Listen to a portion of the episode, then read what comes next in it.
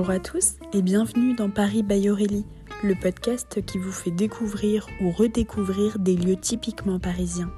Je m'appelle Aurélie, je suis travel planner spécialiste de la destination Paris et nous nous retrouvons chaque semaine pour explorer Paris autrement.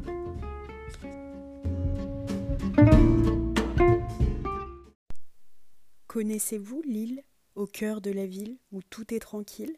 Ces vers sont du poète Louis Aragon qui les dédie à l'île Saint-Louis. Dans ce tout premier épisode, je suis heureuse de vous présenter un lieu que j'adore, comme beaucoup de Parisiens.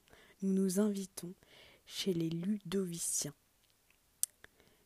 Nous allons ensemble sur l'une des trois îles parisiennes qui se trouvent le long de la Seine.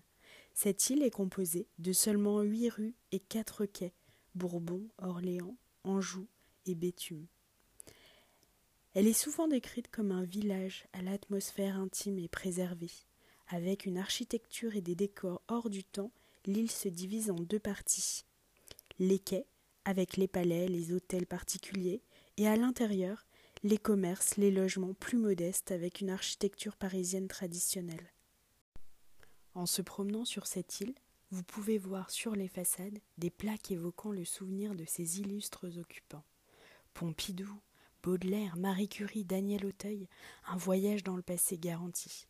Une balade idéale pour les amoureux de tranquillité, qui vous donnera une impression de quiétude et d'espace avec la scène qui la sépare des autres quartiers. Il vous permet de voir également des coins de Paris sous un autre angle. Au cœur de l'île, la rue principale est incontournable, la rue Saint-Louis en Lille. Elle regorge de boutiques en tout genre, parfait pour satisfaire tout le monde. C'est vraiment la colonne vertébrale de l'île, la partie vivante, c'est l'axe commerçant. Ne manquez pas également l'église Saint-Louis en Lille, avec sa façade baroque et son magnifique orgue qui vaut le détour. Vous pourrez également trouver quai d'Anjou, le théâtre de l'île Saint-Louis. C'est une petite salle à l'italienne qui euh, programme des créations contemporaines et vous pouvez même assister à des concerts.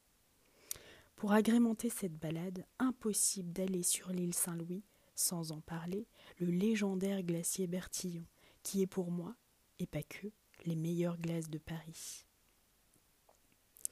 L'un des joyaux de l'île, méconnu des Parisiens, c'est l'hôtel de Lausanne. C'est le seul hôtel particulier de l'île Saint-Louis ouvert au public et l'un des seuls qui a conservé ses décors du XVIIe siècle. Les visites durent une heure sont sur rendez-vous uniquement. Vous trouverez de nombreux restaurants sur l'île, un vaste choix de la brasserie au restaurant gastronomique selon vos envies et votre budget. Je ne les ai pas tous testés évidemment, mais celui sur l'artère principale qui s'appelle l'île aux vaches est fabuleux. Le décor est convivial et atypique et la cuisine traditionnelle est à tomber. Je vous le conseille vraiment. Il n'y a pas de métro sur l'île Saint-Louis. Les stations les plus proches sont celles de Pont-Marie et Sully-Morland sur la ligne 7. Cinq ponts donnent l'accès à cette île depuis les rives droite et gauche de la Seine ou depuis l'île de la Cité. Le pont Saint-Louis depuis l'île de la Cité, le pont de la Tournelle depuis la rive gauche, le pont de Sully depuis la rive gauche et la rive droite, le pont Louis-Philippe depuis la rive droite, ainsi que le pont Marie. Ce sont des ponts euh, qui sont accessibles à pied en voiture. J'espère que cet épisode sur l'île Saint-Louis vous a plu. J'ai pris beaucoup de plaisir à l'enregistrer. Ça m'a rappelé de nombreux souvenirs, car comme vous l'avez bien compris, j'adore m'y balader, quelle que soit l'heure et le jour et les saisons. Je ne suis jamais déçue.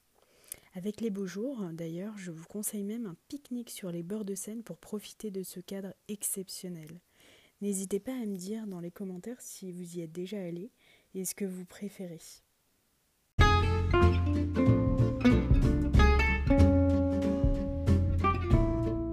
Merci d'avoir écouté cet épisode. N'hésitez pas à le commenter, le partager, car c'est un podcast indépendant et c'est le seul moyen de le faire connaître.